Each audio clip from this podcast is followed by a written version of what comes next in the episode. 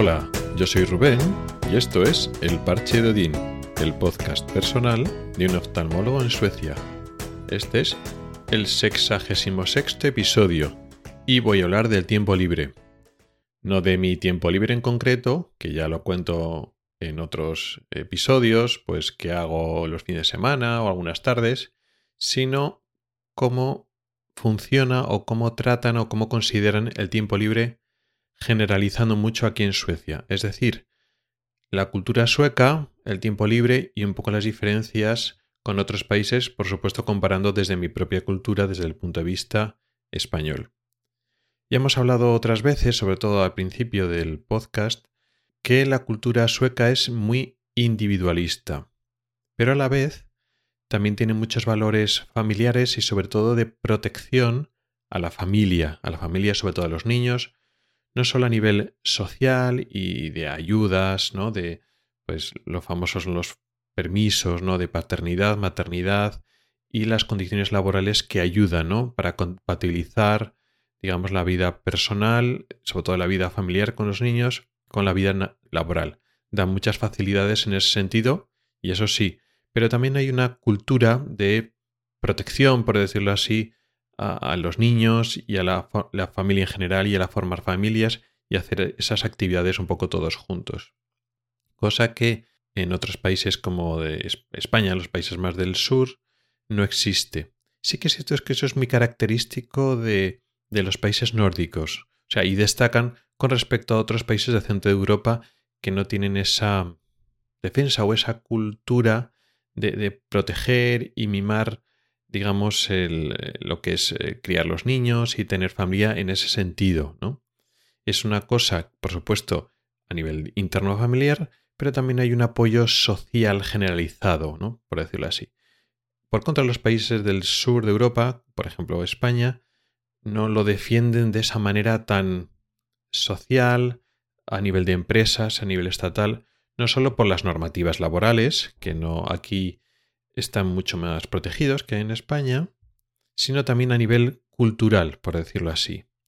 No hay esa tendencia general como sociedad de, proteger y de estimular pues el aprendizaje de los niños y vamos, los niños y su aprendizaje y su bienestar están muy por delante de otros muchos valores sociales y generales como una cosa muy, muy, global, muy global aquí en Suecia y en general en Escandinavia y eso está muy bien, por supuesto pero por otra parte son muy individualistas y menos dados a la vida en familia o la vida con los amigos, digamos, la vida social tal como lo entendemos en España y en otros países igual más parecidos.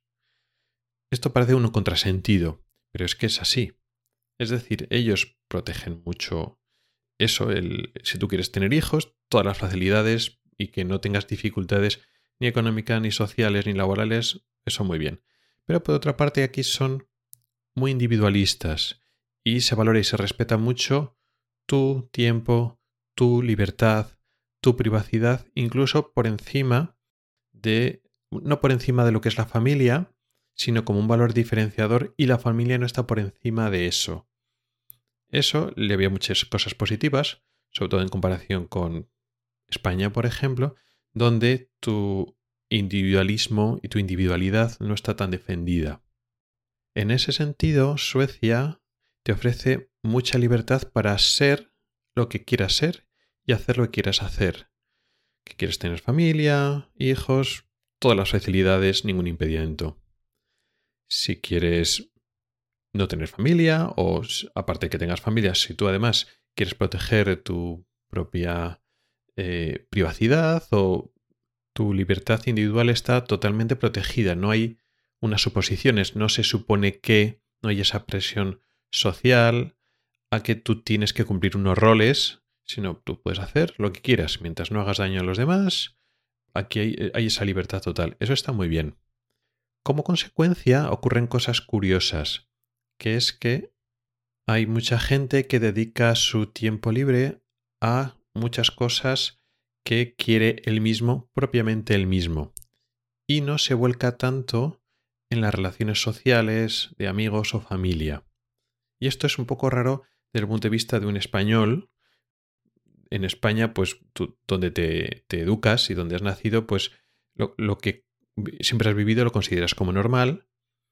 Y ahora te das cuenta, bueno, que igual de donde vienes estás en un lugar que no es igual es en el punto medio. Igual estás en un lugar un poco más hacia el extremo. En este caso, en España y en otros países parecidos, digamos, hay mucho apoyo familiar, mucho soporte familiar y de amigos, mucho soporte social en el sentido de la parte social cercana, es decir, tu entorno más cercano, digamos que es una parte importante de tu vida, fundamental, con sus partes positivas y negativas, porque estar siempre rodeado, eso hace que tú tienes que cumplir unos roles, tú tienes que satisfacer unas expectativas de lo que esperan de ti y a veces puede limitar lo que tú realmente quieres hacer o hubieras querido hacer si durante toda tu vida te hubieran dejado pensar por ti mismo y decir por ti mismo lo que tú quieres, en qué quieres dedicar tu tiempo y no lo que hacen los demás. Esto que suena un poco así abstracto tiene consecuencias concretas muy claras.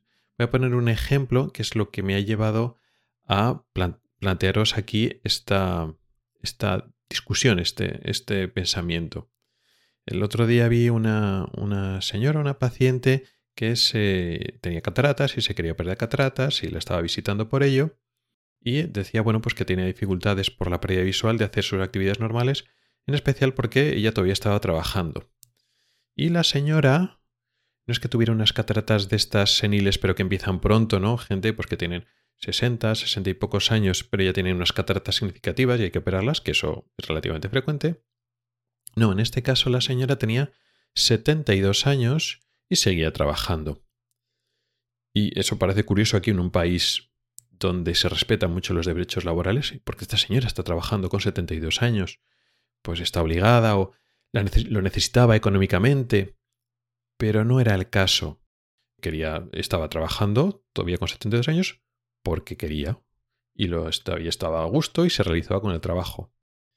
Y aquí te dan la libertad de ello. No te obligan, pero en muchos trabajos te permiten seguir trabajando de forma bastante indefinida. Esto en España también pasa, pero es bastante más inhabitual. Y cuando vemos a gente que quiere seguir trabajando, muchas veces en España pensamos en el rol de esa persona que solo vive para el trabajo y es una cosa como muy negativa, una connotación ciertamente negativa. Aquí no, aquí no es gente que esté obsesionada con el trabajo, que solo vive para trabajar. Posiblemente estas personas tengan un buen equilibrio entre vida laboral, vida personal, tengan sus aficiones y sus cosas que hacen en su tiempo libre, pero además disfrutan trabajando y les llena mucho y cuando llega la edad de jubilación no quieren dejar el trabajo. Esto en España es más raro porque la mayor parte de las personas cuando se jubilan están deseando jubilarse, pero no porque estén muy quemados con el trabajo y estén hasta las narices, que también puede ser, sino porque el hecho de que a ti te den mucho tiempo para ti, o sea, ya no tienes que ir tantas horas eh, los días laborales a trabajar, te permite disfrutar más de la familia, disfrutar de los amigos, etc. Es decir, que cuando dejas de trabajar, digamos, todo ese tiempo, para una gran parte, la mayoría de los españoles lo emplean habitualmente en, digamos, su vida social. También en ellos mismos, pero en compañía, por decirlo así, ¿no? Ah, pues ahora que me he jubilado voy a tener tiempo para hacer estas cosas que antes no podía hacer, pero esas cosas casi siempre son en compañía. Sí, también hay aficiones. Bueno, pues mm, ahora voy a leer más o estoy en casa y voy a dedicarme a esto que no podía. Sí, pero la mayor parte de la gente que se jubila no retrasa su jubilación porque tiene una serie de, no voy a decir obligaciones, pero quiere hacer cosas a nivel social, por decirlo así. Y aquí en Suecia, puede que sí o puede que no, y hay un grupo importante de personas que siguen queriendo emplear ese tiempo para cosas para sí mismos. Y eso tampoco está mal. Y una gran parte de esas personas, digamos que en el trabajo sienten realizados. Claro, muchas de estas personas tienen mucha flexibilidad en su trabajo para decir, bueno, pues ahora voy a trabajar este porcentaje de tiempo, con un tiempo y unos horarios muy flexibles. Y eso, claro, también te permite decir, bueno, pues en estas condiciones, como puedo negociarlas, así puedo seguir trabajando hasta los 70, 72 años o más.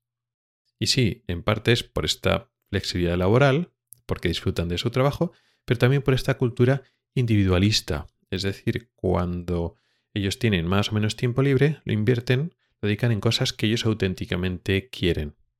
Y eso no quiere decir que en otras culturas más sociales lo hagan por obligación. Siempre no es las cosas ni blanco ni negro. Pero bueno, es un poco curioso, ¿no? Este, estas diferencias eh, que son muy culturales. ¿Qué es mejor? ¿Qué es peor? Eso son simplificaciones. Es una tontería decir que es mejor una cosa, es peor otra. Lo que sí que valoro de un país como Suecia es que te da mucha libertad en ese sentido. Que tú eres súper familiar y que en cuanto te jubilas no, no quieres más que estar con tus nietos y tienes familia, hijos y nietos. Perfecto, perfecto, nadie te va a jugar, nadie te va a mirar mal, etc. Que tú quieres dedicarte a otra cosa, al trabajo o a hacer actividades o hobbies o aficiones donde estás básicamente tú solo contigo mismo. Perfecto, nadie te dice nada. Y eso lo valoro mucho. El hecho de que no hay por el que dirán, la gente no hace cosas, la gente no está mirando todo el rato entre ellos mismos para eso. Aquí la gente va más a lo suyo, con su parte mala, ¿vale? Pero también tiene su parte buena. No tienes esa presión o esa eh, ese alrededor social y que te obliga de forma más o menos inconsciente a comportarte de una manera. Tú no tienes que cumplir ningún rol ni satisfacer ninguna expectativas externas. Y eso está muy bien.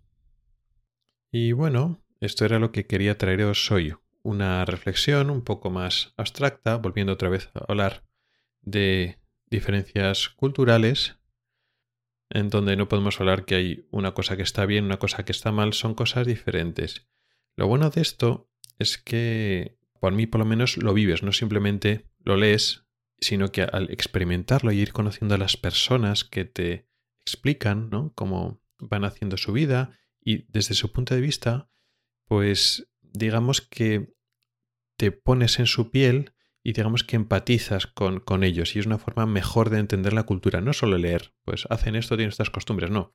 Ahora lo vivo de verdad. Y lo bueno de todo es no se trata de juzgar qué es bueno ni qué es malo, se trata de aprender, eh, empaparse y asimilar esas diferencias porque así tú puedes coger lo mejor de cada una de las cosas. Hay cosas que como español creo que tenemos ventaja y que son cosas mejores que, que aquí en Suecia, pero hay cosas que estoy aprendiendo de los suecos que realmente me gustan y me gusta asimilarlo y cogerlo y hacerlo propio para mí. Y yo creo que esa es una de las cosas más bonitas que tiene esta aventura que he hecho, que estoy en ello, de mudarme a otro país tan diferente. No solo pues, por los temas laborales, sino por estas cosas. Y nada, eso es todo lo que quería contaros hoy. Gracias por el tiempo que has dedicado a escucharme. Puedes contactar conmigo por correo electrónico en elparchedadino.gmail.com, por Twitter o en el grupo de Telegram. En las notas del programa tienes un enlace para oír los episodios antiguos del podcast. Nos oímos la próxima semana. Hasta el próximo episodio.